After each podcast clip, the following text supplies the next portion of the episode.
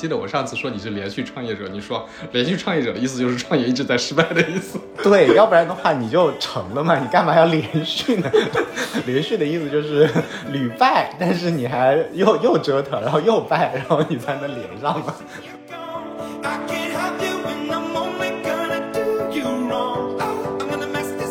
我一直觉得是七分天注定，三分靠打拼啊，主要靠运气。那运气听起来就是一个，呃，完全不可预测的东西，命运给你的，对吧？对。但你说，你说你这本书要叫设计好运，对，也就是说运气是可以自己挣来的，是可以自己设计的。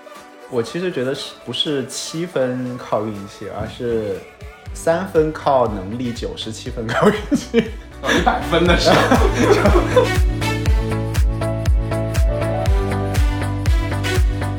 其实坚持是不是个好品质，它是一个中性的。它你如果做成了，这就叫坚持；做不成，这叫固执。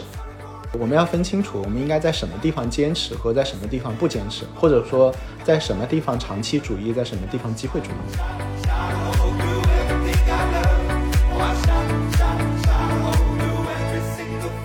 不要老是想着说有一个明确的什么目的，然后我有明确的指标，然后我就去努力干活，而是你就要知道这个世界是不确定的，它就是个打麻将，它不是个下围棋，或者甚至于它就是个拉老虎机。那如果你看这个世界是当赌场看的话，那你策略是不一样的。我们原来把人生看成是一场考试，现在应该看成一个赌场。人生其实是一个 casino。这个世界其实是给吞吐不确定性的人更多的回报的。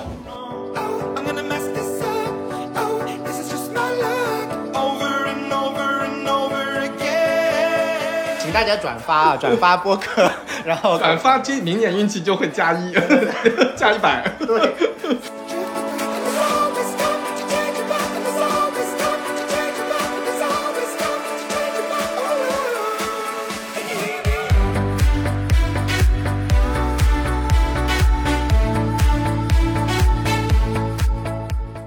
大家好，我是酸奶哥，这是新的一期酸奶哥聊天社。然后这期我们的嘉宾呢是个老朋友，有人心，他是哇，大概第二期还是第几期的时候，反正跟你录的啊。对。那人心是，你现在怎么，你现在怎么定义自己啊？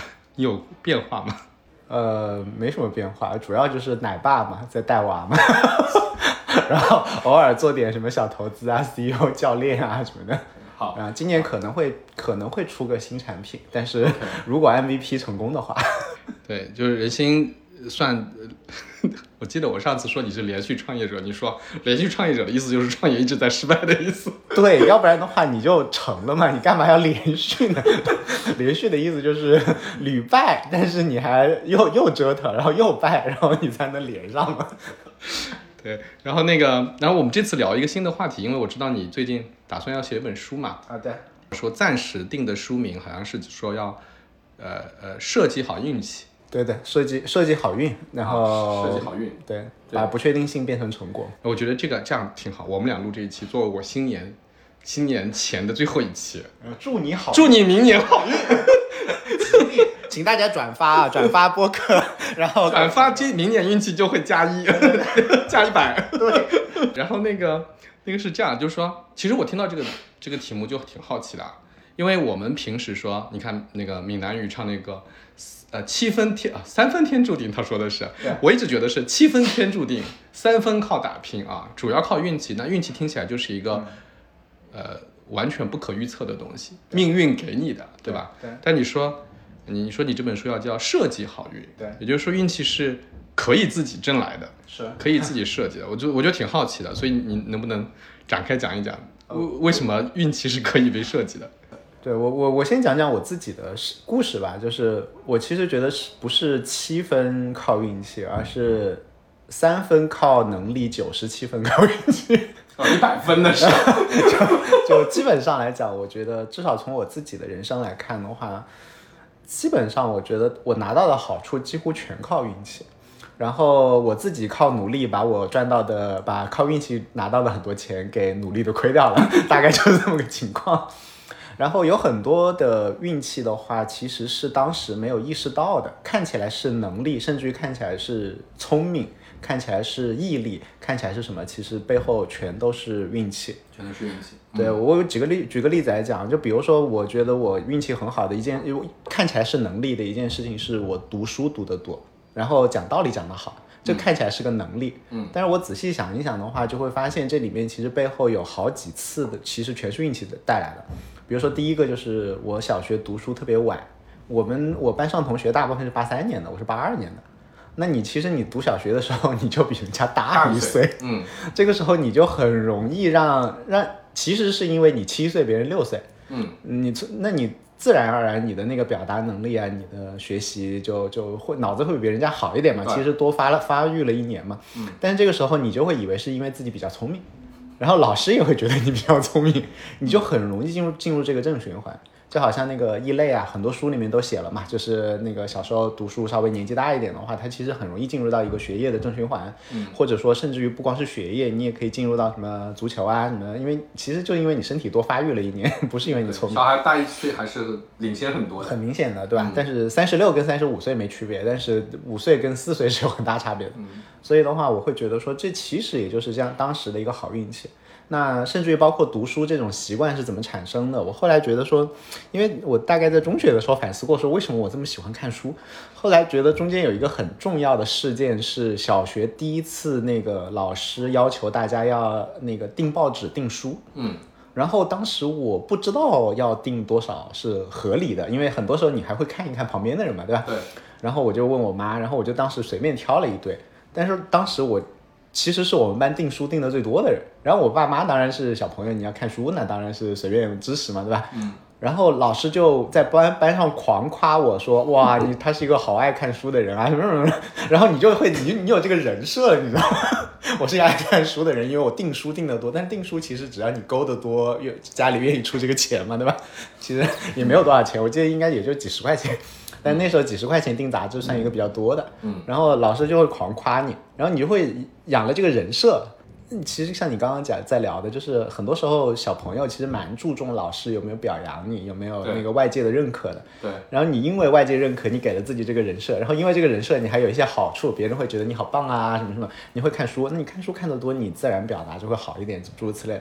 我我我会觉得像就是小时候这些看起来其实是，比如说，哎呀，你你什么学习学习好，对吧？你爱看书，嗯，本质上来讲都是都是运气，就是有那种小概率的，完全不是我规划的，也不是我自己设计的事情而产生的。但是其实你稍微脑子好一点，也是可以设计的嘛。嗯，或者我再举一个更大家更觉得是绝对公平的一件事情，就是考大学。嗯，那考大学你要成绩好就上好大学，成绩不好上不好的大学，看起来很公平嘛。嗯，但是我考大学完全也是因为运气，就是我是湖南人，然后我上的是上海交大计算机系。嗯，那为什么能够上呢？是因为我拿了奥林匹克的省一等奖。那为什么我可以学拿的是计算机？啊？计算机信息学，你想二十多年前，二十多年前有哪几个学校能够有。老师 能够培养你去写算法，参加一个叫做信息学奥林匹克竞赛？嗯，我估计全湖南省合格的老师可能就三五个吧。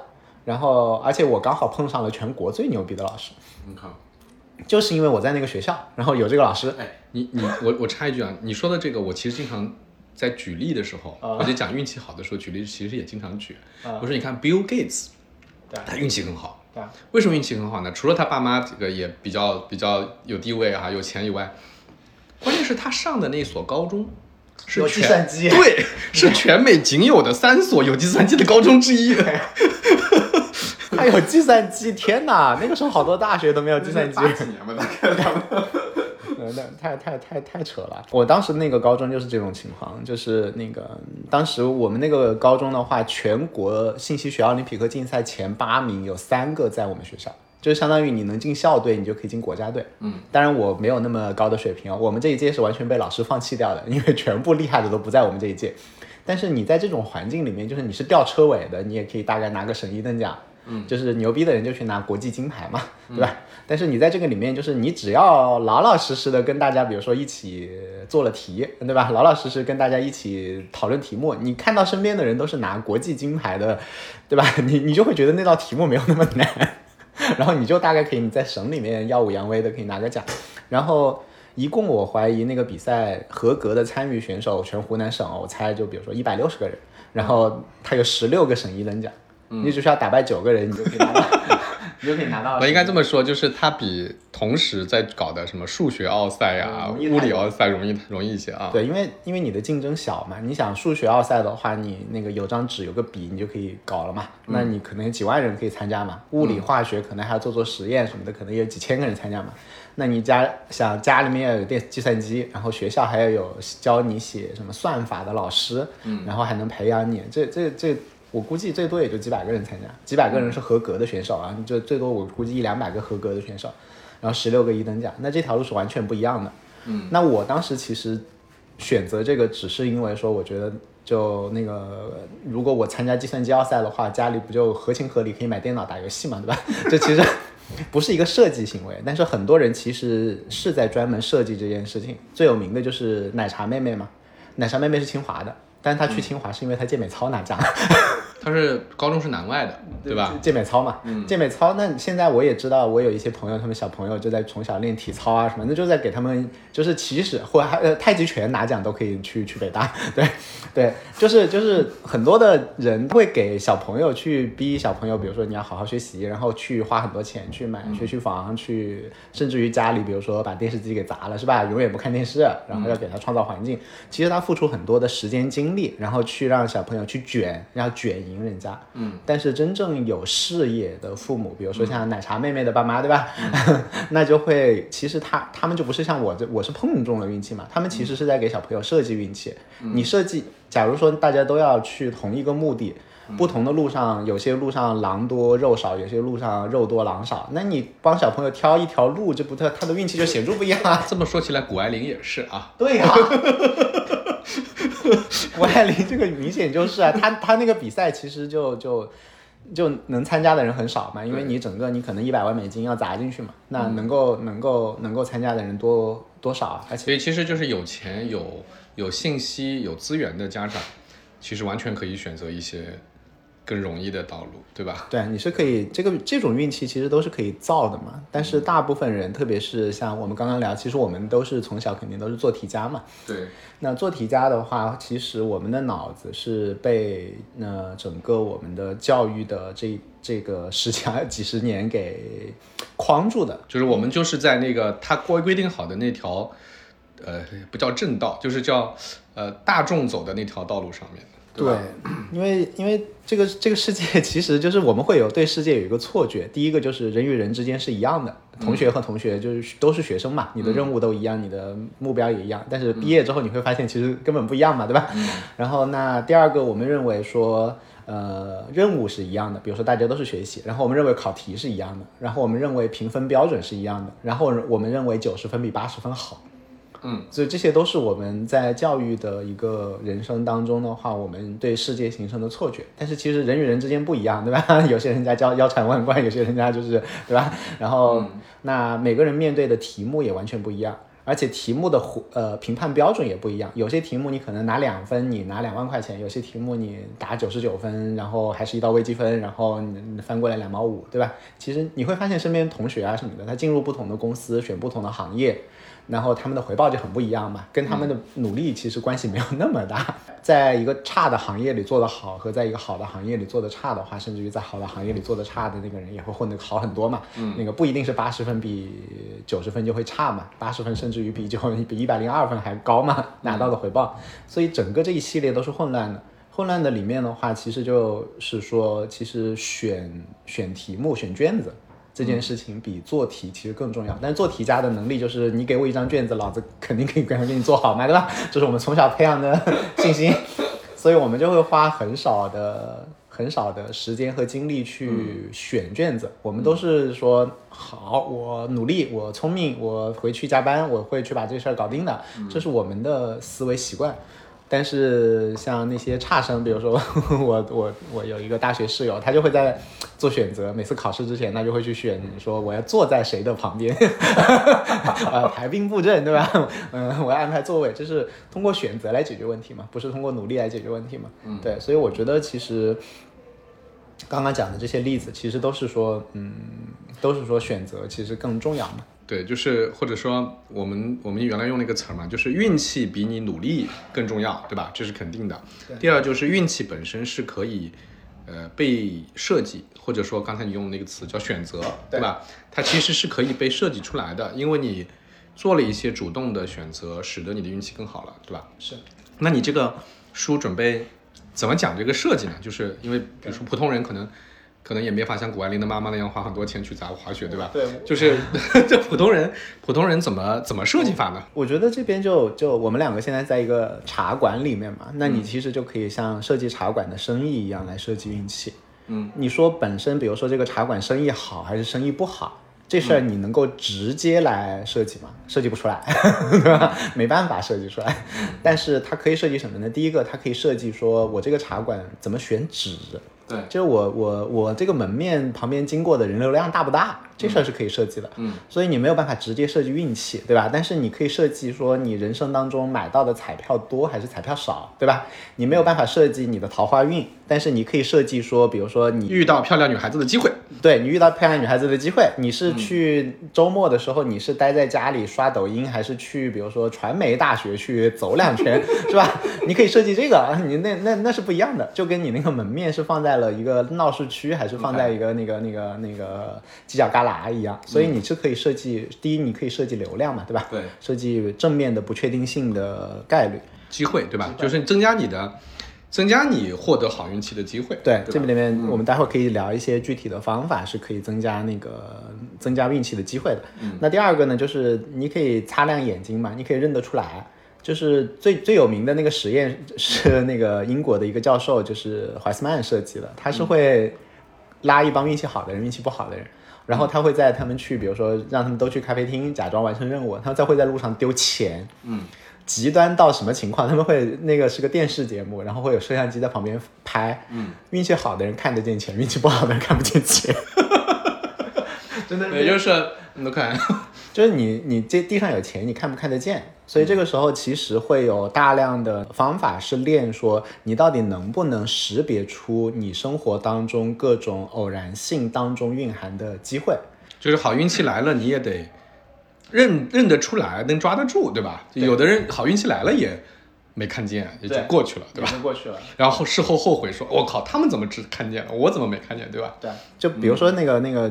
很有名的，一直在讲科学界的是那个弗朗明发发现那个青霉素嘛，但是他后面其实还有一系列的故事，那个只是一个 段子。就讲这个段子的话，是他在搞那个什么金黄什么球菌，然后有一个培养皿没没洗干净，结果上面长霉了，长霉的旁边的话就会那个发现那个他培养的那个什么金黄什么球菌就就就少了嘛。嗯。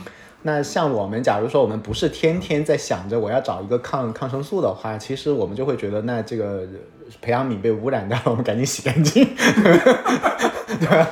但是他脑子里，因为他在想这事儿，所以他就会想，哎，那这旁边没有长这个，那说说不定青梅里面是有抗菌的东西的，对，所以他就会能够想到这事儿。你这你这个让我想起来。你去看那个各地的著名小吃，嗯，尤其是那种比较奇怪的食物，比如说是一个意外嘛，比如说那个镇江吃那个小肉，啊，对吧？都是什么？都是某某人本来是做豆腐的，或者是做什么肉的，然后他很偶然的把两个东西放在一起忘记了，然后过了一段时间回去看，诶，以为是坏了，结果一尝，哎，很好吃嘛，然后从此以后就这么做了，对，听起来全都是这种，因为它本身是。对这种食物可能很敏感，就是他他能知道说这个是好吃还是不好吃，然后他也愿意去试，对，所以他才能够发现这个东西，对吧？很像这个，所以这就很多时候其实，嗯，大部分的发现都不是因为那个你，比如说我有定了一个什么伟大的目标，然后反推所所谓第一性原理嘛，其实其实真实世界大部分都是事儿赶事儿。就是因为一个机缘巧合的事情，然后又往前推了一步，又往前推了一步，是自下而上发展出来的，而不是自自上而下规划出来的。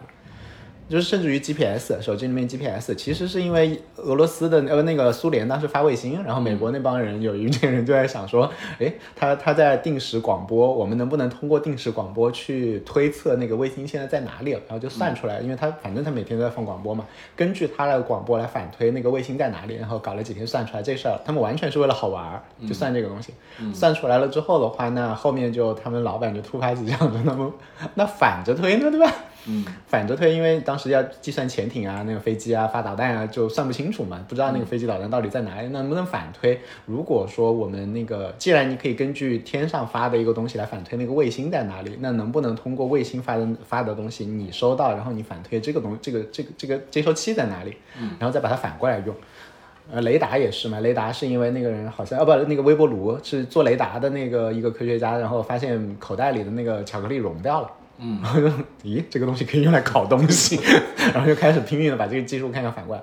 所以其实大量的都是生活当中其实有无数的这种这种小型的机会和发现嘛。但是你要能够，你能够认出来，对吧？老天爷其实在很很很平均的给每个人撒机会，甚至于。怀斯曼那些实验太极端了，他里面做了大量的实验，都是给运气好、运气不好的人一模一样的机会，但是运气好的人就能看得见，运气不好的人就会看不见。那这个时候到底是哪些东西把人的眼睛给挡住了？怎么擦擦亮眼睛？所以第一块就是你怎么样给自自己创造机会嘛，第二块就是怎么给自己擦亮眼睛，能够看得看得见嘛，对吧？那这里面就会有有一堆的可能的方法或者心理学的一些东西，因为我自己很感兴趣，这一直在研究，所以就会攒一些东西嘛。所以这是第二点，还有还有第三点吗？第三点的话，其实就是你怎你拿到一个东西之后的话，你怎么样把它给放大，就把这个小运气变成大运气。第一个你能够认出来小运气就是，就比如说地上如果丢钱，你肯定知道这是钱嘛，对。但是有些东西它其实是需要你把它在你脑子里面把这个东西跟其他一个东西连接起来。它才会变成你的运气。如果你连不起来的话，就是它不是一个硬通货，你必须要把它跟连接。第三点一定要连。我举一个最近的例子的话，最近就是那个张兰。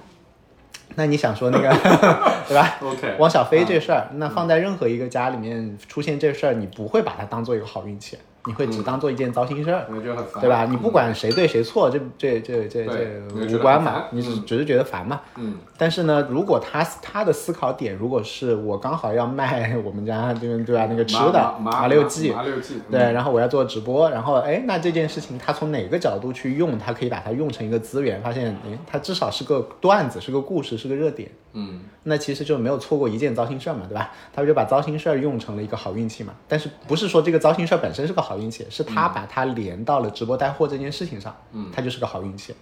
所以很多时候我们生活当中，当然老天爷给钱的情况有，但没那么多。那但是我们脑子当中能不能建立连接，说这这事儿跟那事儿是有关的，然后我把它两两件事儿给连起来了，诶，这这事儿不错。哎，那这个第三点我是不是？从某种程度上，感觉跟第二点也是有关系的，因为有关系的呀，对吧？因为所谓的识别，它是个机会，是，就是因为很多人他对他不能连起来，所以他就识别不了，因为他看不出来它是一个赚钱的机会，或者是带来好处的机会。对，就甚至于包括说你在生活当中会有很多的朋友，你会发现有两类，一类是干实事儿的，一类是传局的。嗯，对，然后你会发现说。干实事儿的人基本上的财富不会太差，但是都不见得是最顶级的。然后那些忽悠的呢，就是很经常会混得很不好的，但是也会混得很好。嗯，就是那种做 做大事儿、传大局的，对吧？就一一看不靠谱。但是我后来发现，就我身边确实有一些传传传局的，就是格局非常的大，就排场也非常的非常的可怕。那。那你就会发现，他们真的就是三年不开张，开张吃 三十年，对三十年，对，就是就是很可怕的，就，嗯，他会把任何的人，他都会思考说，我能够把你跟谁连上，嗯，然后怎么样去连，甚至于包括我自己，最近也在最近几年，其实我在呃大规模的在练自己这方面，就比如说，嗯。呃，比如说之前我就会，比如说你在做什么事情，我就会跟你聊你的事儿，然后我就会讲，哎，其实什么事情的话，我觉得可以怎么样，就就比如说做个小参谋，或者说我怎么掺和一下。但现在我就越来越多的会去思考，说你这事儿跟谁谁谁哪哪个人的哪个事儿，其实两边是有互补的。然后你会你就会来传这个局，是吗？尽量用拉群解决问题，尽量不要，因为拉群的话，很有可能两边只要相当于这是做一个贸易嘛。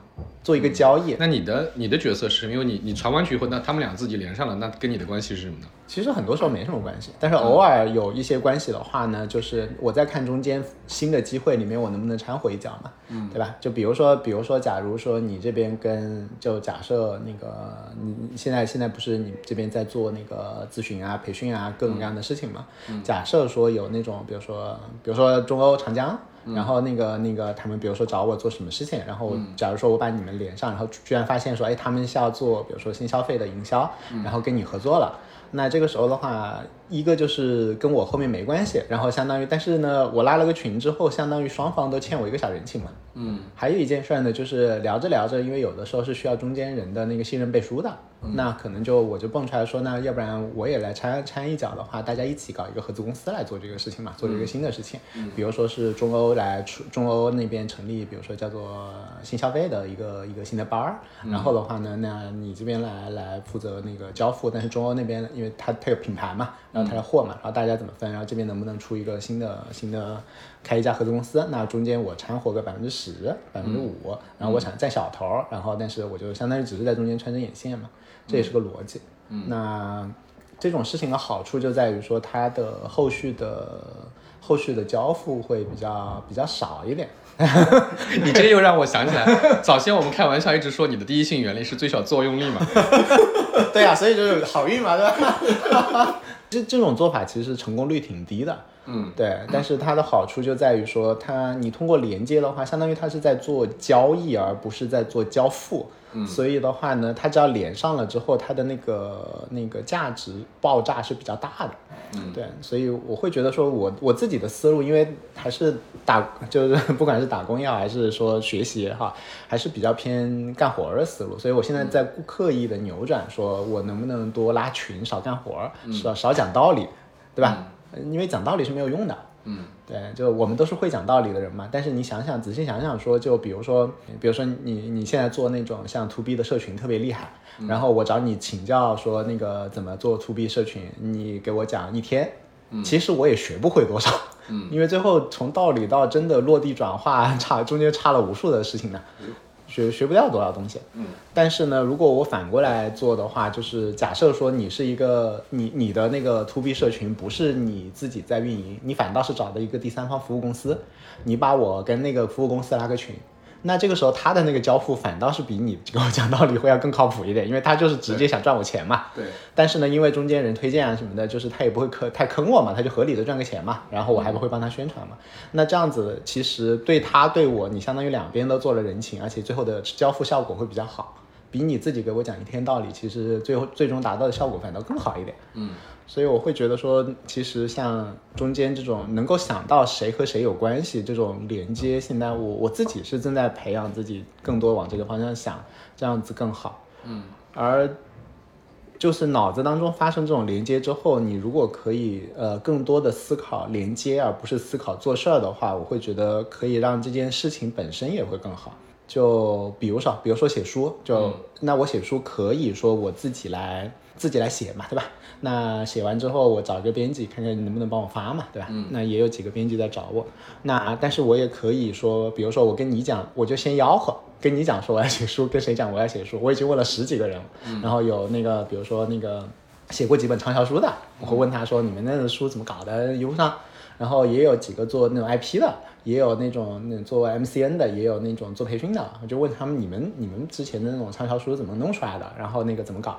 这样子相当于第一步的时候，我其实不是在研究方法论，我就是在广泛的问问人，就先聊人嘛。我不是通过号来解决问题，而是通过户来解决问题嘛。包括我问你说这个定位应该怎么做，什么什么什么，对吧？这样子其实你就在广泛的吸收嘛。那吸收完了之后，第二步我也不是写，第二步我可能会直接卖。我直接开始卖专栏，然后这样子的话呢，相当于比如说我卖一千个人好了，这一千个人的话，其实就是相当于我在社会化写作，他们会提真实的问题给我，嗯，那这个时候就不是我闭门造车嘛，嗯，然后我卖的过程当中，其实我现在还没有跟任何一家出版社签嘛，那因为肯定有出版社会有意向，那这样子的话，我其实如果做的不好，那些出版社都鄙视的话，那我就知道方向要变一变嘛。如果发现做的很好，大家都要抢的话，那其实你谈条件也好谈，还谈嘛。然后你还带了天使用户，带了用户的那个背书过来的，所以你。然后做的过程当中，甚至于说，那到时候再去找一个杠杆，比如说呃某就就看，比如说一些商学院或者一些大的媒体，能不能跟他们合作，再出那个，比如说一起直播啊干嘛，敲 敲动杠杆嘛，就有点像薛兆丰，比如说不是之前他肯定不是中国最牛逼的那个经济学家，但是他撬一次得到，撬一次奇葩说，对吧？他他的思想才能够传播嘛。那这边的话，接下来我公开来做这件事情，然后公开做到一半的时候，你有有个半成品的样子，就开始不停的联系杠杆嘛。这个是，那你的运气肯定就会比那种就直接拍脑袋闭门造车出本书的人要好嘛。了不起就是我这些事情全砸了嘛。全砸了，损失也比较有限，因为无非就开了个专栏嘛。这是我们在讲的第三点嘛，就是要放大嘛，对吧？对，想办法放通过连接来放大。嗯，呃，还有吗？还有第四点的话，其实就是你在转化过程当中，你是什么样的一个心态？就是转化，因为前三点的话，其实有点像还是在筹备，还是在想嘛，不怎么花钱嘛。嗯。第四点的话，其实转化，转化的话，我会觉得分两方面，一方面是防守，一方面是进攻。那防守的话，就是不要倒霉。我们先说不要说好运的话，尽量不要倒霉。那什么叫倒霉呢？就是前面的话，其实我的我的观点就是在前面，比如说你要去发现啊、识别，都是要做一个乐观的 SB，就是你要对所有的事情保持乐观。你去连啊，去干嘛？因为这方面反正没多少成本，就去搞。嗯。但是当你要大规模投入的时候，就要往悲观的方向想，就是尽量对一切都 say no。嗯。因为要不然哪有时间嘛？你不保留一个，就就比如说我现在很悲惨，就是就是现在其实所有的资产价格都很低嘛，但是我的仓位几乎是满的，这个时候你就你就非常的心痛嘛，对吧？对 你一定要保持余量，你你比如说有空闲的那个带宽、观察力、时间、钱，你在你才能够捡到漏嘛，对吧？要不然你不可能捡到的。所以的话，你要为了捡到漏，其实你就不能让自己太满，就不能满着。那你不能太满的时候，你其实就要对大量的事情要 say no。那你就要在在投入的之前的话，你要尽量的 say no，以及你对所有的事情都要尽量的让自己可进可退。就因为我们有的时候讲说要对什么事情 say no 还是 say yes 的话，我们的评判标准会是这件事情它的回报高不高嘛，做正确的选择嘛，对吧？做正确决策。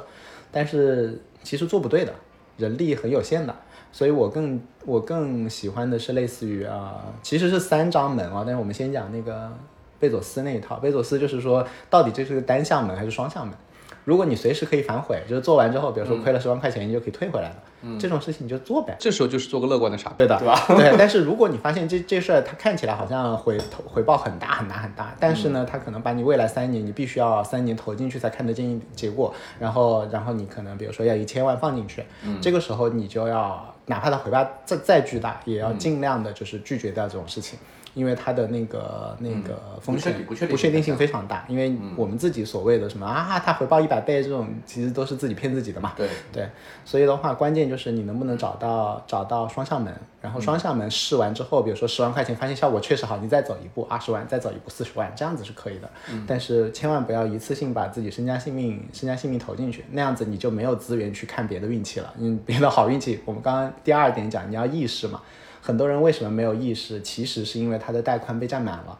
你想，假如说你每天，比如说又要操心说下个月房贷怎么搞，然后又要操心老板会不会干掉，又要操心，就完全没有没有余力去关注新的机会了。对啊，就旁边有新的机会，你也不敢动，然后你看都看不见，看不见，看不见的，就带宽完全被占满。是，所以，但是那种很闲，觉得自己生活还挺无聊的，然后这种人，哎，这边好像挺有意思的，他在自己给自己找事儿嘛。对，所以我会觉得说，尽量的不要。不要被拖到单向门里面。当然，我看过一个更好的说法，他是说有三种门，一种门叫坑，比如说要你把借借高利贷去投资一个奶茶店，这种事情其实就是坑嘛，它的回报是比较有限的，但是万一你高利贷没还上的话，你就你就把自己给坑死了嘛，嗯，这种是坑。然后还有一种的话呢是宝箱，宝箱就是回。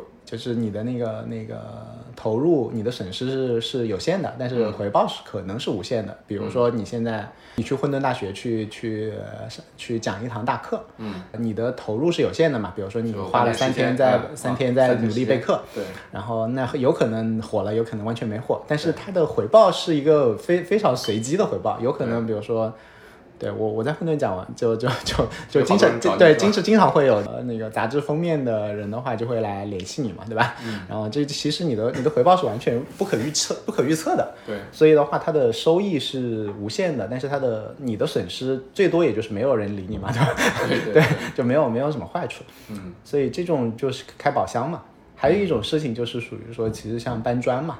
就一分耕耘一分收获，你去打一天工拿一份天份工资，然后你天天抱怨说那为什么我没有什么人生的好运气，那个人怎么那么好运？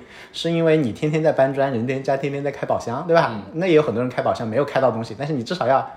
你中彩票的前提是你去买彩票嘛，对吧？你你得去开宝箱嘛，对吧？才有可能那个什么十块钱开到一把什么绝世神剑。但你天天都是在买东西的话，那你当然是一百块钱买一个一百块钱价值的东西嘛，一万块钱买一万块钱东西。所以三种东西要配比。如果现在还有在为生活担忧的话呢，那肯定你还是得搬砖得搬嘛。嗯。但是呢，你就一定得配比，说你生活当中有多少时间在开宝箱，宝箱，然后有多，然后呢，坚决不要去碰那些坑，然后这样子的话，你就会。有余力，有完余力之后的话呢，做事的风格上也需要说，嗯，让自己更加的运气好。什么叫运气好？就是把一切东西都变成宝箱。嗯。就是比如说，我们经常讲，比如说创业好了，创业我们讲精益创业，对吧？精益创业其实也就是把东西变成宝箱嘛。本来你需要三年什么研发，经常有人跟我讲说我们要研发一年，我说什么鬼要 研发一年？对，你你你就你如果能够一个月测一下的话，你不就一个月就可以退回来，或者一个月就可以放大了嘛，对吧？那你不要搞一年的迭代周期，你搞一个月一个月迭代的话，你不就把它变得更可进可退，变成开宝箱了嘛？就解耦合嘛，计划上。那你公司，比如说这是时间轴上，你在空间上一家公司也可以解耦合嘛？就比如说像那个现在抖音上很火那些商业老师，很多都是博商在后面嘛。对。那他们其实就他们跟几百个老师在合作呢。对。解耦合，然后哪个老师火了，他们在重点投入，在在推嘛，这样子就是一种不是把自己绑定在某个老师身上，他就解耦合了，谁他就就就更更更顺嘛。或者像 Elon Musk，他他的那个火箭。它的那种发动机是预测预计好有几个发动机可以可以不不 work 的，嗯，就用一些很很扎实的那个土的发动机把它绑起来用嘛，或者它里面的那种电脑，我忘了具体的型号，嗯，就是 NASA 就是一台电脑一定要保证不坏嘛，那一台电脑，比如说我我们只要一万美金的电脑的话，NASA 可以搞出一千万美金一台，因为真的不坏，嗯，那 Elon Musk 那边就来，我们上四套，每套十万美金，四十万美金搞定是吧？对。都坏的概率实在是太低了。对，他用他用这种就是解耦合的方式，其实你会发现出故障的概率会变变小，但是你每次的单次的成本也会变低。然后这样子你的运气也会更好，而且你会在过程当中又发现新的运气。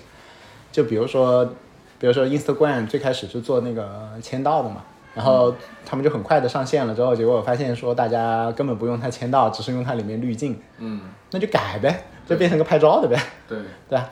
所以你在不停的在把自己切小的，把自己的一个大事情切小的过程当中，其实你也在给自己创造新的运气，就是你你的那个触角就更敏锐，嗯嗯，然后呢，发生比如说发现前面有坑，你你如果一次就规定好自己必须蒙着眼睛向前面走十步再睁开眼睛的话，那在第三步的时候有个坑，你不就掉进去了吗？嗯，但是如果你每次就是走一步就只可以睁开一次眼睛，你走两步就发现有坑，你就绕路了嘛，这样子你掉坑概率就小。另外一点就是，你每走一步的话，其实你肯定又左看看右看看，发现哎，左边两步以外有一个金子，就有点像我刚刚说的那个 ins 的故事，他就跑左边去了嘛。这样子的话，你你抓到新机会的那个概率也会提高很多。所以你在转化的过程就不是像以前说，你发现机会然后就瞬间去去转，而是你发现机会之后。你在抓这个机会的过程当中，给自己不断的打开你的选择权，然后你就可以看到更多的新的机会，然后你再去找，再去找。嗯，整体的逻辑有点像是那个，有点就其实是世界观的一个不同。就原来我们认为这个世界可能是像下围棋一样，就是就是都是可以预测、可以可以算的。嗯，但是你这几年，我现在 这几年你讲黑天鹅，大家就觉得是常识嘛，对吧？就是你根本算不清楚未来会怎样。对。那如果算不清楚明天会怎样，算不出来的话，那其实最重要的就不是你的计划做得有多好，而是说你的身段够不够灵活。因为明天同时有可能出现一个坑和一一堆金子，嗯，然后都是你今天看不到的。那你明天有没有机会睁开眼睛看到，以及有坑你可以避，有金子你可以抓？嗯，所以这个时候你的选择就不是叫做说 ROI 最大化、投资回报率最大化，而是你的选择权最大化。选择权的最大化，对，就是你要有选择。我我呃，或者类比一下，我们刚刚说那个确定性世界有点像是下围棋的话，选择权最大化有点像是打麻将。你想打麻将打得好的人和打麻将打得不好的人。他们的区别是什么？他们区别是他那一手牌面他会调，嗯，就是有些人他比如说他会他他同时可以胡五张或者就保持保持各种胡的可能，对。对吧？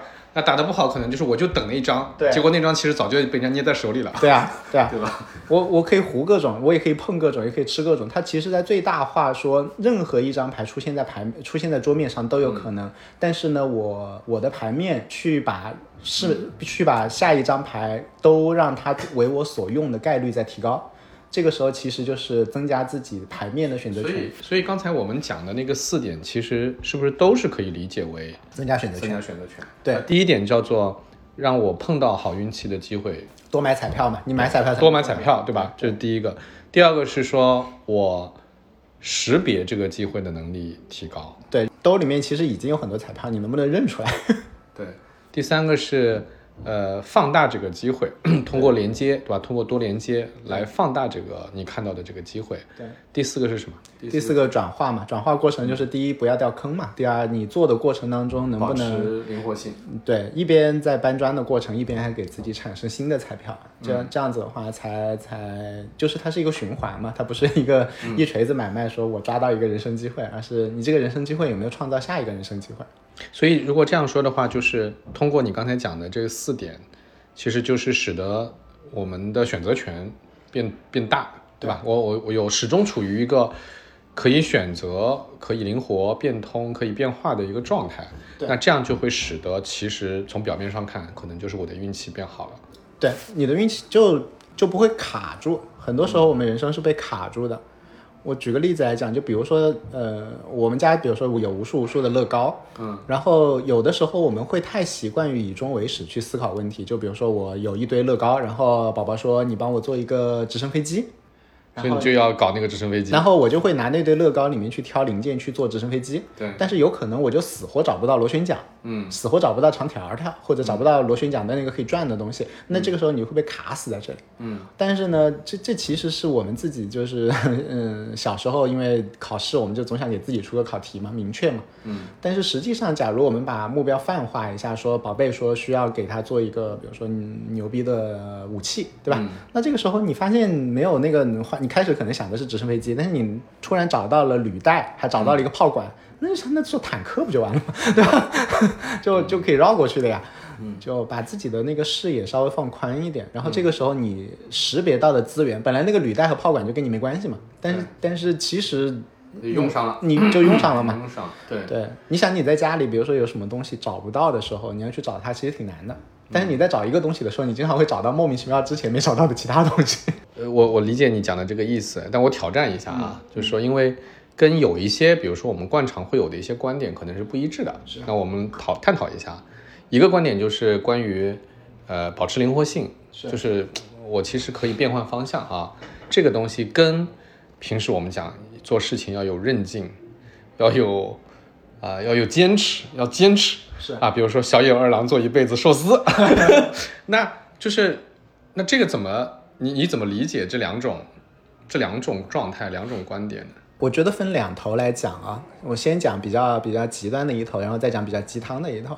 比较极端的一头，我是觉得说你就不要坚持，因为坚持的话，这个其实是一个事后诸葛亮，因为你因为他成功了因为他成功了，你说他是坚持。还有很多做寿司的 没对对，如果比如说你你家弟弟，然后他拼命的就要一一辈子做寿司，然后他也卖不掉，然后你也觉得他做的死难吃，然后他就要一辈子做寿司，你这个时候你只会说他是顽固。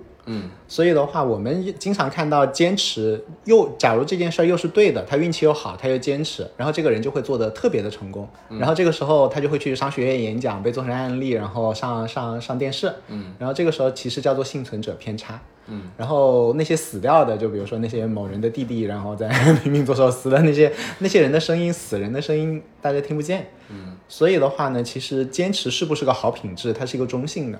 他你如果做成了，这就叫坚持；做不成，这叫固执，对吧？这所以这叫撞了南墙也不回头。嗯，这然后就会给一堆贬义的词汇。所以我们还是以成败再反过来定义英雄。所以我我觉得大家就是不要太纠结于一个词汇它是不是好。还是不好，因为确实不知道，就是人生说不定我坚持着坚持着，明天被车撞死了，对吧？就就鬼鬼知道会发生什么，就真的不知道。所以所以其实你的观点就是不要坚持。我的观点就是不，或者说坚持这个词是无法定义的。OK，你只有在结果出来之后，你才重新定义。否则其实你无法定义什么叫坚持。对，一一百个人坚持，然后九十九个人最后饿的饿的没饭吃，一个人成为了国际大师，那这个药就相当于副作用是百分之九十九嘛，然后那个那个他吃百分之九十九个人吃了死，一个人吃了之后拿了十个亿，对吧？那这是毒药还是好药呢？但是但是那九十九个人没有人去采访他们，所以我会觉得说这些就是所有的成功学鸡汤都反推的成功学鸡汤都可以不听。所以这是你讲的，就是你刚才这两种，一种这是你是极端的观点啊。极端的一面。那另外一个鸡汤的一面鸡汤的一面，我觉得就是我们要分清楚，我们应该在什么地方坚持和在什么地方不坚持，或者说在什么地方长期主义，在什么地方机会主义。这怎么判断呢？呃，我觉得应该是在自己的领域长期主义，在跟市场结合的地方全部是机会主义。比如说自己的话，那我们可能会发现说自己有自己喜欢的事情，对吧？就比如说你喜欢打游戏，你你你喜欢喝茶，你只要是跟美女在一起工作就开心，对吧？对吧？都有可能，就是你会发现自己有很多就是可以开心的事情，嗯，然后呢，你又会发现自己有很多可以擅长干的事情，就是一干就别人觉得哇，你只要一讲到营销，讲到用户洞察方面，别人就觉得哇，你超牛逼的。你一讲到比如说数字，然后人家就觉得说，哎呀，你这方面不专业。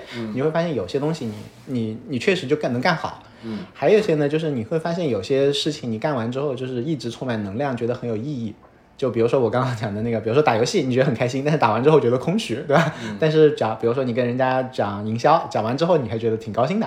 那这假如说我们又可以找到自己擅长又自己开心，做完还觉得很有能量满满的事情，那这个交集如果能够找到的话，我是觉得说我们应该在这方面就是长期主义的，嗯，这是要坚持的，长期哪怕他暂时没赚钱，哪怕没有回报，我觉得我们去，我觉得应该在这方面坚持。OK 就是他他甚至于不叫坚持，你想你做起来又爽，又有正反馈，又又又又觉得内心充盈，又觉得有劲，这种事情你就不需要坚持了嘛，你肯定会一直在这里。嗯，但是这件事情它具体去怎么样匹配市场，比如说那个呃，你营销方面，那、那到底是应该通过做培训，还是去做一个新品牌，还是去通过说那个做自媒体，还是去通过说我们去去做知识付费，还是去干嘛？做做咨询公司，做广告公司，这些我觉得其实他应该去市面上的所有的机会都应该看，然后去看说哪一个点的话，就是我反正我就长期在我的那个那个舒适圈，对吧？能力圈里面耕耘，但是这个能力圈具体，比如说我是打铁的，具体这个市场上最近是卖刀剑卖的比较好，还是卖农具卖的比较好，这件事情就是应该墙头草。嗯，那如果这样理解的话，比如说我们还是拿小野二郎做寿司这个啊，那这个其实可以理解成说，其实他做寿司是跟市场接触的那一块，对，而回过头来，他真正喜欢的可能是搞食物，乱讲啊，对，或者说做呃跟手艺活儿，是。可能是这个是他感兴趣的。是。那可他可以做寿司，他也可以去做西餐，我乱讲啊。是，他也可以做手工，是。他他都可以。是，这个是跟市场界面的地方，对吧？那比如说，可能日本人就不太吃寿司了，或者大家也不太推崇寿司了，那他就应该改行。对。但是依然是做他擅长、喜欢，哎，觉得他也能做好的事情，对吧？对对这么理解哈。对，这样子就肯定就不亏嘛。这样子的话，你至少就哪怕最后一个风口也没有抓到，那也无所谓嘛，就反正自己、开心嘛。自己开开心心的嘛。但是外面那个事情，我觉得是没有必要说坚持的，我们就应该在自己的这一坨里面搞，而且年纪越大，其实我越觉得就应该在自己这一坨里面搞，然后外面就是保持自己最大的选择权。OK，那就比如说我的话，其实我就后来发现说，其实比如说大规模的管人啊什么的，其实我并不喜欢。嗯但是呢，比如说去深度的理解一个东西里面的道理，我还挺喜欢的。然后做一个小产品，我其实还挺喜欢的。但是呢，如果要我去真的把那个研发那个流程管下来，我也不喜欢。反正我就会发现说，其实就常规意义上，比如说某件事儿你是不是擅长，我还能把中间猜出来，有些部分我擅长，有些部分我不擅不喜欢。或者说哪怕是比如说社交，那我就会发现说，比如说我站在台上，我就很喜欢。但是如果是鸡尾酒会这种形式，我就会就我就完全受不了，就是对我极其消耗。对对，然后我要跟人，比如说呃，比如说定期，比如说跟你聊呃那个那个那个哈拉一下，这事儿其实我做起来就会费很费劲。但但是如果是比如说我通过写东西来来让我的朋友们了解我最近在干嘛，这事儿我又不费劲，所以你就会发现有些费劲，有些不费劲，有些开心，有些不开心。那最好就能够找到自己这个这个点嘛。嗯，但你光找到自己这个点，这就有点像是自己闭门造车嘛。那那市场一市场不知道在哪里，你要找 PMF。那另外一点就是市场其实每天的机会在变，那其实就最好是最大化自己的选择权，然后让自己的运气变好，就是这一坨东西都能被人能人用上。明白。我我还有另外一个问题啊，就是我在听你讲的时候，就尤其是讲到后面的时候说，这个要保持这种灵活性嘛。就我走一步，睁一睁眼，看一看这个行不行，不行，我右边是左边是不是还有一些别的东西啊？对。我在想，就如果我放到自己身上来说，这个最大的阻力是什么啊？就是我为什么不能这么做，或者我平时没有这么做？嗯最大阻力，我觉得其实是，就是本性里面有一种不太想改的这种这种东西，就是比如说你，哎，我们就做这个事儿吧，对，你就不想改了，你懒得改，你就觉得 哎呀好烦啊！我我我我我又要去想，我不是昨天已经定好了嘛，对吧？今天又要改了，就是那种好像那个是最大的阻力，那是一种很心理上的东西，是吗？就还是我个人的特例，还是其实大部分人其实都不太喜欢改变。我觉得就是很多时候我们其实是在是一个确定性的世界，我们在造一个小世界，因为外边的世界很乱嘛。嗯，然后造一个小世界会给自己一种虚无的安全感，哪怕是自己给自己安排工作，虚无的安全感，就就是你选择相信我选的这套是对的。对，就就我们我们是自己给自己来定义这个安全感嘛。但是像比如说，比如说他去找一个铁饭碗的工作，甚至于可能会花钱去什么去做一个高速公路站收费员，这个时候就是认为拿了铁饭碗嘛。但是其实外界的那个波动性还是存在的，就是我们做的这件事情靠不靠谱，其实还是很存疑的。但是我们通过定计划，我们就会觉得未来这一年就会这样发展。其实我们会给这就跟公司里做年度计划是一个道理，对吧？其实是我觉得是一个虚无的一个安全感。然后另外一方面的话，呃，但是我刚刚可能表达的有一点点那个偏颇，就是感觉好像一定要冲出去左看看右看看，也不一定要这样。就举例来讲啊，就比如说我自己，我觉得我之前除了像比如说学生时代运气很好，后面其实运气也很好，一部分也是因为说，呃，比如说我写博客，嗯，比如说你你你也写博客，你也写公众号，你还做播客，对吧？嗯嗯，然后像这些东西，它其实也是增加运气的。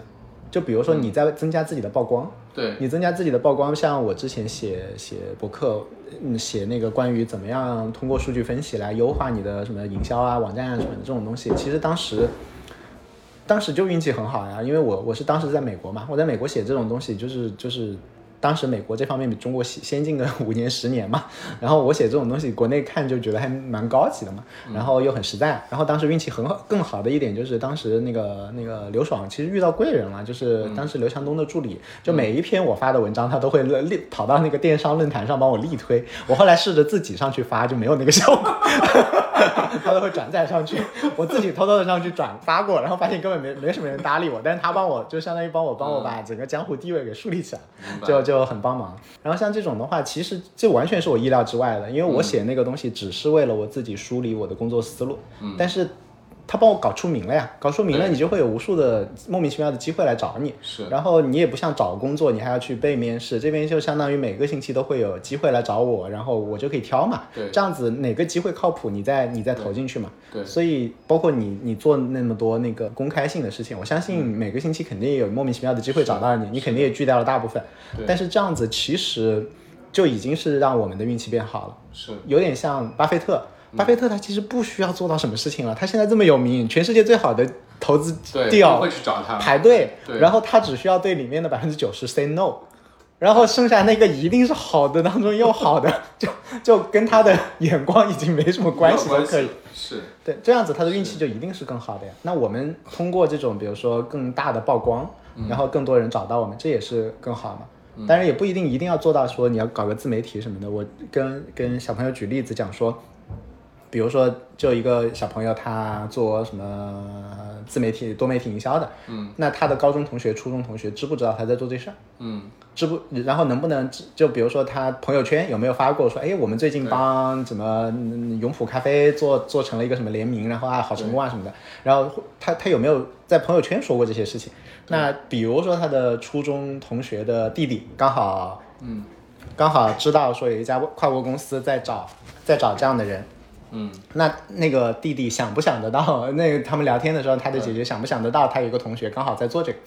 其实很多人朋友圈是从呃，当当然我也不发，我 朋友圈全是猫和孩子那。你你有 对我有别的渠道嘛？对对，但是作为小朋友来讲的话，你你的你的朋友圈可能也有一千个人嘛，这一千个人知不知道你是干嘛的？你哪方面牛逼，以及你最近需不需要什么帮助？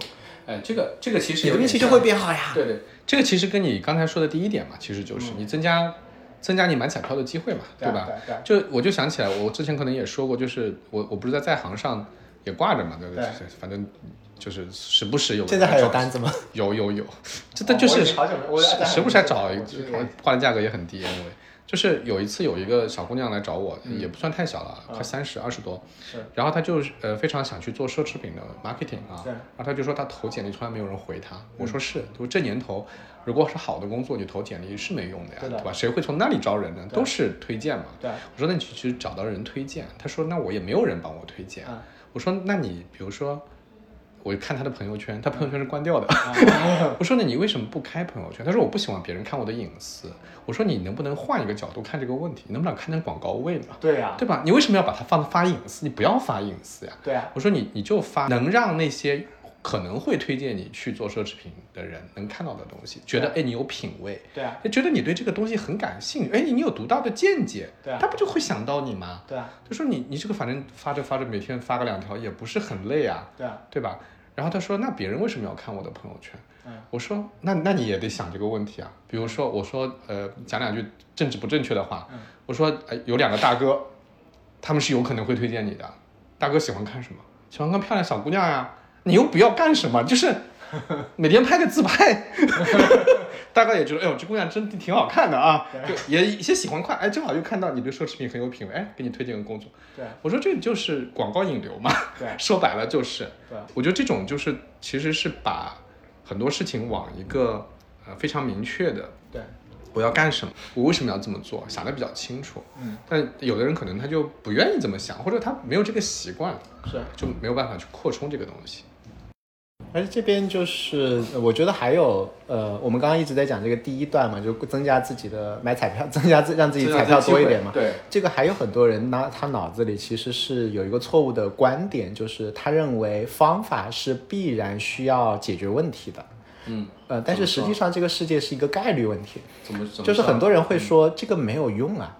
他会，但是、啊但是其实你真正的思考就是这个方法会不会比你现在什么也不干，比如说关掉朋友圈的方法，可以增加你拿到奢侈品的哦哦呃工作机会的面试机会的概率。对这是正正常的思考方法。但是很多人作为自己不行动的理由，他会讲说这个的话，我朋友圈做奢侈品的也不多，我做这事儿没有用。嗯，他不会想说，我做这事儿之后，比如说他坚持每每星期发发五张自拍，然后发自己，比如说呃看到的五篇关于奢侈品的他觉得好的东西，以及加了两句点评，然后以及他平时用的奢侈品的话，他写的三三篇感受。比如说他做这事儿一点用都没有，但是呢，他做完之后，他做了两个月，他形成了这个风格，然后他后面比如说又把这篇这批东西导到小红书上，然后小红书来了一批粉丝，他没有想到说这个其实他。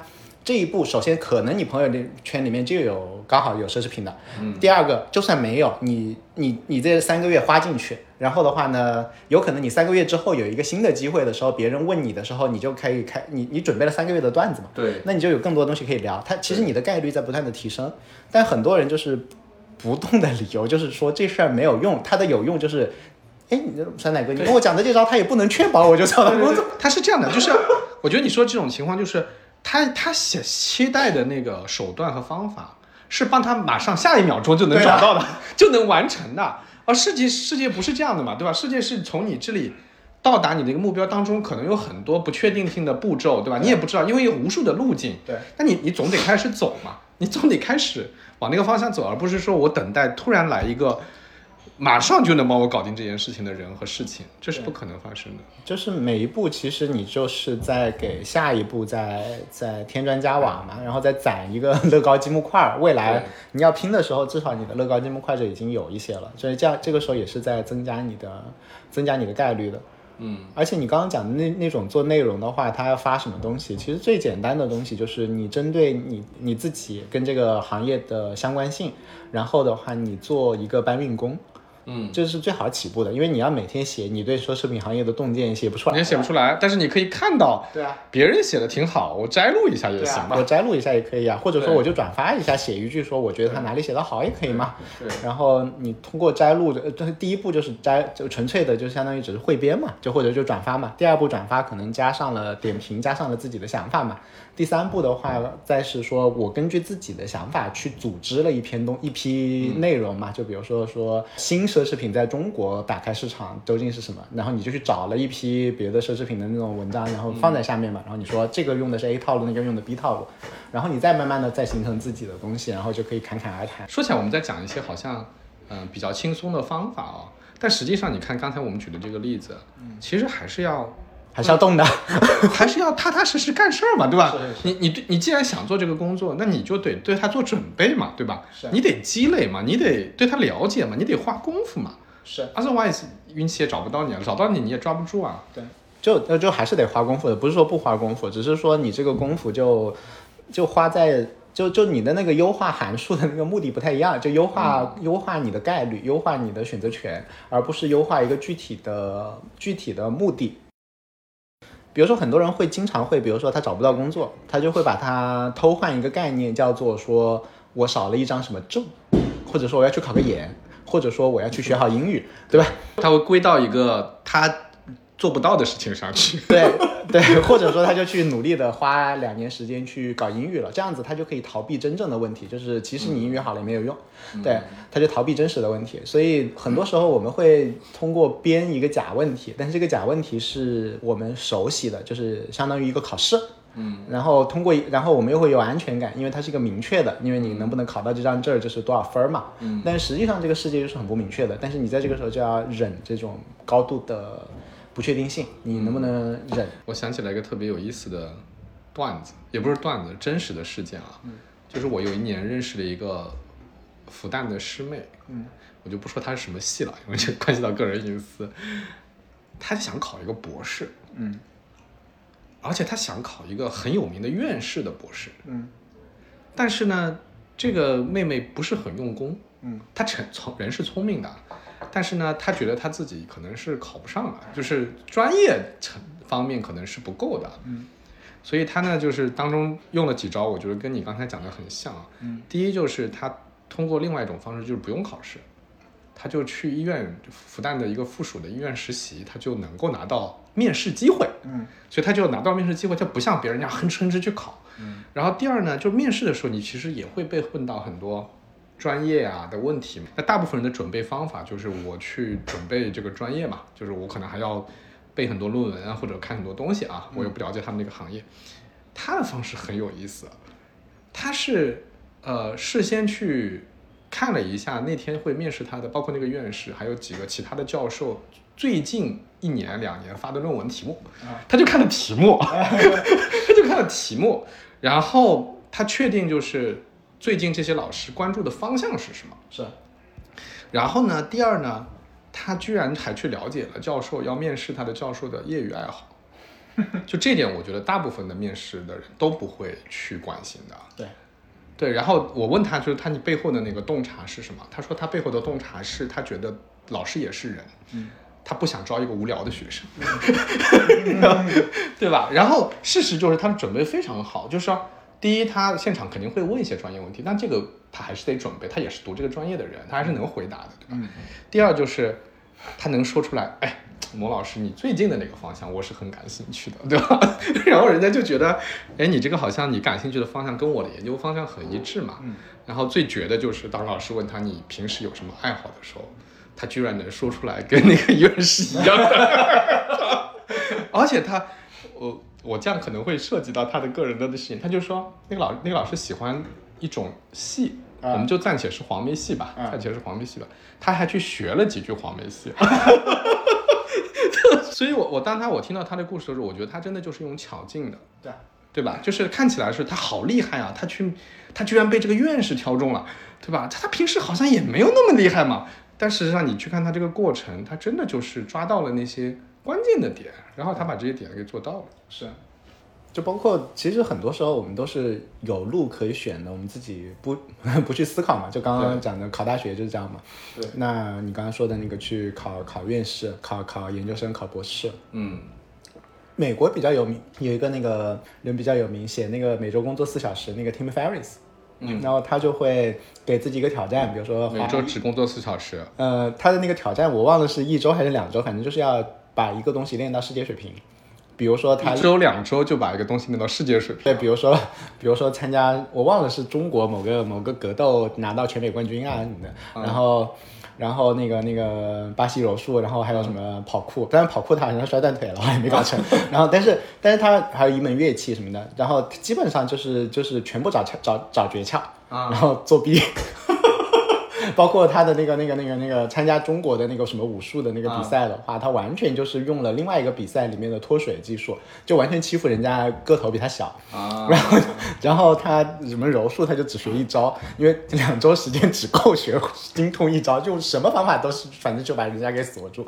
然后就所有的点都是上来先排到底有哪些基本元素，哪些基本元素的话，掌握百分之九十的话，可以搞定这件事情里面百分之九十的事情。然后，然后全部反推。全部反推，然后，然后，但是我们很多时候其实没有这个 sense 嘛，我们上来对就是就是就是我们我们其实 我们其实很多时候对那个东西本身了解是不够的，对对吧？对就是你其实并不知道里面有哪些要素是可以被利用、可以被改变的。对这个问题的话，就是我经常会说别人，但是我我反思，就是我自己也经常是这样。就有一个段子嘛，就是那个有一个那个醉汉，他在地上到处摸，然后有个警察就过来说。你在干嘛？他说我钥匙丢了，房车房门钥匙丢了。然后警察就陪他在地上到处摸，在一个路灯的下面，嗯，然后摸摸摸摸半个小时。那个警察说：“你确定是在这里掉的吗？”就是没有啊，死活找不到。然后那个醉汉说：“不是在这里掉的呀，是在前面那个乌漆麻黑的箱子里面掉的呀。”那警察就说：“你呀，SB 啊，对吧？就就就就就就那边掉的，你在这里找。然后他说：“你是啥呀？这个这边有灯看得见，对吧？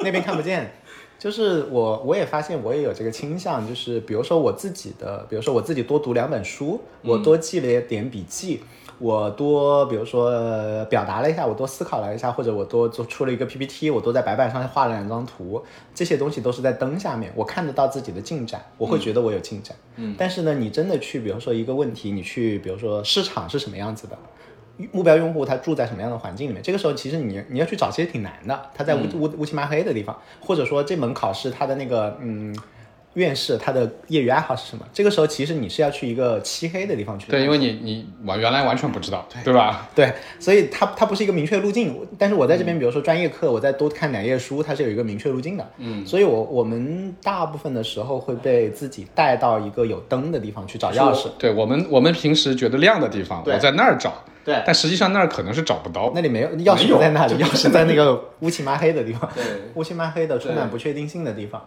但是就要去那里找。但是那边找的话，其实也是需要，也是需要努力的。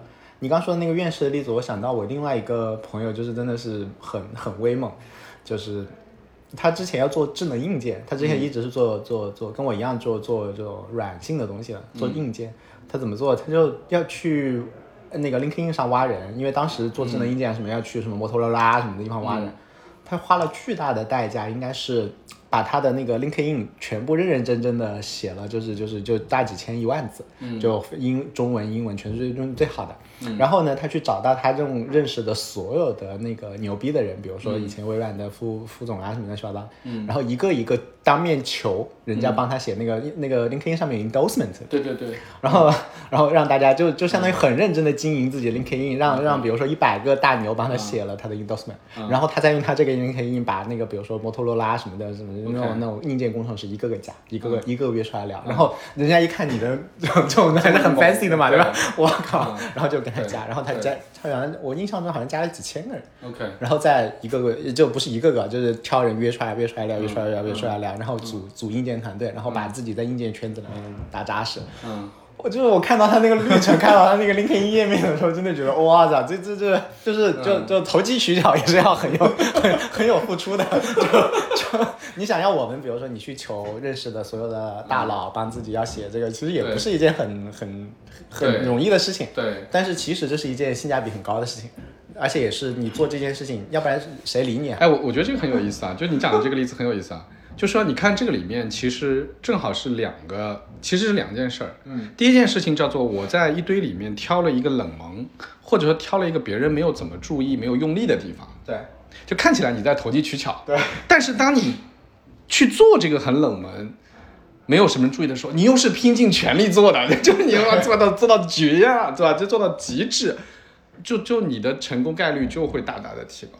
对，就是因为这个世界现在已经很卷了嘛，就是你比如说你要考清华，你就要付出比如说一万小时的努力，嗯。嗯，但是你你去挑另外一个条赛道的话，比如说你去挑健美操，但是其实你还是要付出一千小时努力的，还是要，就只是你是欺负你的竞争对手，可能是付出五百小时努力的人，对，你在欺负别人而已，对，但是还是要还是要努力，每个地方还是在还是在卷，但是我觉得我们就是嗯，就两点嘛，一点我就觉得说我们。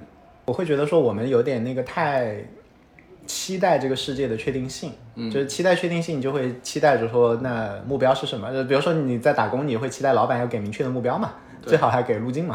那那你在交活嘛，然后然后他天天变，你就会觉得他不合理嘛。对，但是这就是对确定性的一个一个一个期待，但是其实这个期待是一个荒谬的，因为老板也搞，他也会搞得清楚，而且。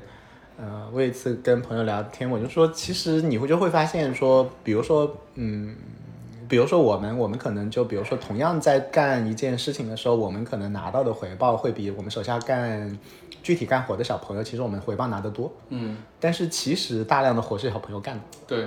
那其实我们在过程当中，其实除了所谓的说啊，你高瞻远瞩啊，你什么什么搞东西之外，还有一部分其实是因为别人相信我们吞吐掉的那个不确定性。就是一坨莫名其妙的东西，然后我们就可以在黑板上画一张图，说一二三四分五个方面，然后你就可以这样干，然后而且人家信嘛，对吧？然后人家信了，关键是对，然后你，然后我们就把一个不确定性，就是大家都很慌的事情，我们变成了一堆可以分解的工作，然后分给了小朋友们。其实最后活是小朋友干的，嗯。然后这个时候你就会发现，这个世界其实是给吞吐不确定性的人更多的回报的。然后，所以而不是叫做活干的好，活干的不好。活干的好，活干的不好，只要你这事儿是明确的，那我就可以比做比较，我就会挑一个性价比更好的人来干，嗯，对吧？但是只有当它是一个吞吐不确定性的事的时候，我才会为了我自己的安全性，我去挑一个我不占性价比挑，因为我挑不出来。我想到那个我一个关于我的专业的一个问题啊，就是说你说品牌的价值是什么？嗯，一部分也是降不确定性。对呀，因为如果你变成说谁家的产品好用。那就是陷入价格战的，对啊，最后就是谁的价格便宜，谁东西又好用，对啊，用料扎实，对吧？对，那就没有品牌的事儿了，是啊，对吧？品牌的事儿就是因为你把不管那个不确定性是关于什么的，关于功能的，关于质量的，关于是是什么乱七八糟都可以，安全性的，反正你都给我定了，对。我我觉得你很靠谱，你很确定，对，然后我就愿意付更多的钱嘛，是。对吧？是，我是付给那个东西的嘛，我又不是付给你这东西到底好不好用的，这个东西。太多太多选择了，对，其实其实也是一样的，对，只要能够明确出来的就就没有那没没有那个溢价嘛。所以从这个角度上讲，我们从个体的角度，我们应该拥抱不确定性，我们要成为那个对不确定性的终结者，对吧？就别人在我这里看到的是确定性，但实际上我最喜欢的是不确定的东西。对，因为其实。很多小朋友一边在抱怨说卷嘛，但是一边又期待世界给他确定性嘛。这个时候你是确定了就会卷，确定了就是卷，确定了，确定了就是目标明确，然后然后考评方法明确，然后干的人有一百万个，那那那我就可以选人了，我肯定选性价比最高的嘛。一百万个，就是因为我不知道怎么干，你能告诉我怎么干，对，你就你才有价值。对，所以其实就一定是要吞吐不确定性嘛。但是吞吐不确定性的话，其实它的整个的思维方式。因为我们从小还是 就就就确定性，就是比如说努力啊、智慧啊、盘算啊、预测啊这些东西。那你如果面对的是不确定性世界的话，你的整个的思维方式就不一样嘛。就第一个，就比如说如何让世界给自己的彩票变多嘛。那那你比如说晚上多去去参加同学聚会，就比在家刷剧好嘛。这也是增加不确定性。对对对，就讲到这儿，我想问问你的书会有那种，就是最后会有练习嘛？就是会会，因为因为我自己在听的时候，我就觉得，其实我也很想做那种很灵动的人，然后就是哇，这个，对吧？就是这个非常的灵活，对吧？这个随机应变，然后能够呃看到这种东西的这个各种走向，但是实际上在实操当中，我们都还是懒啊，或者是我们喜欢确定性啊。这种这种改变其实挺难的，是我平时也能偶尔看到一些有有些人就会觉得特别聪明，他那个聪明其实就体现在灵活上面，对吧？对。但是我们要成为那样的人，其实是要非常多的行为改变的。对。是肯定会有练习啊，但是书现在还没 还没出，对我打算可能年后开始先卖。二三二三年会出吗？请问？应该会吧。二三年会出。对，这至少会先出专栏，肯定会出嘛。我就也是借，相当于比如说我也会借外界的，我们刚刚讲连接嘛，也会借连接来让我把这本书出出来。因为如果我是说我二三年要出本书，大概率这事就黄了，因为我没有这个自制力。但是反正肯定年后就会开始卖了。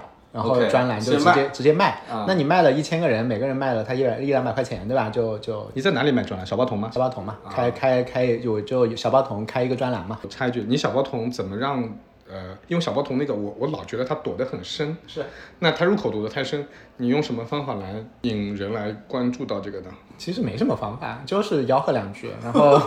然后亲朋好友送一送，然后让大家，比如说我我，比如说开一半的分销，就是你如果推推荐一个人来，就赚一半的钱嘛。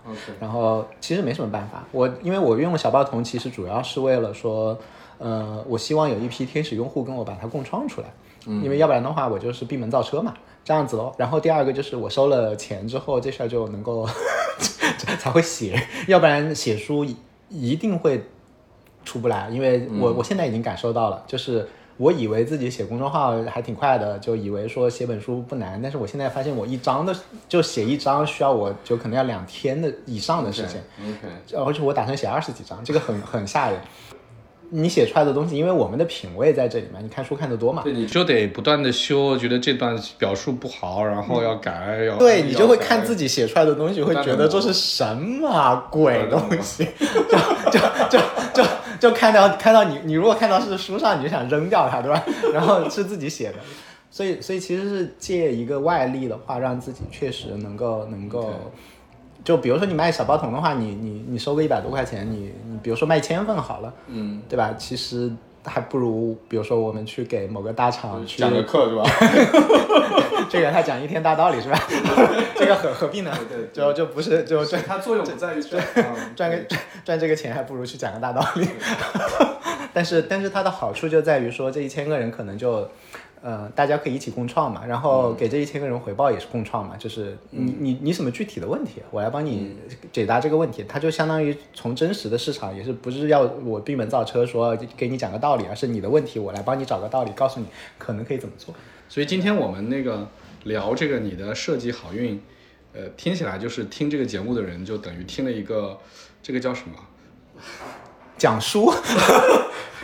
三十分钟拆书，就是得到上面给你讲书的那个草稿，我们讲一下草稿。对对对，因为现在还只有一个框架嘛，等到到时候真的那个那个那个写出来了之后，可以来真的讲一讲一下。那时候可能那个具体的段子会更多一点，现在只有一个大纲。我我觉得挺好的，大家就预先听一听，然后那个二零二三年里面有一些什么四大点，我刚才讲的四大点可以操作起来，可以自己先练习起来。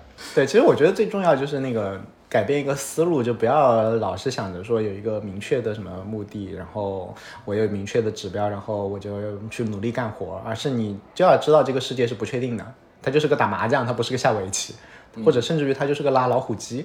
那如果你看这个世界是当赌场看的话，那你策略是不一样的。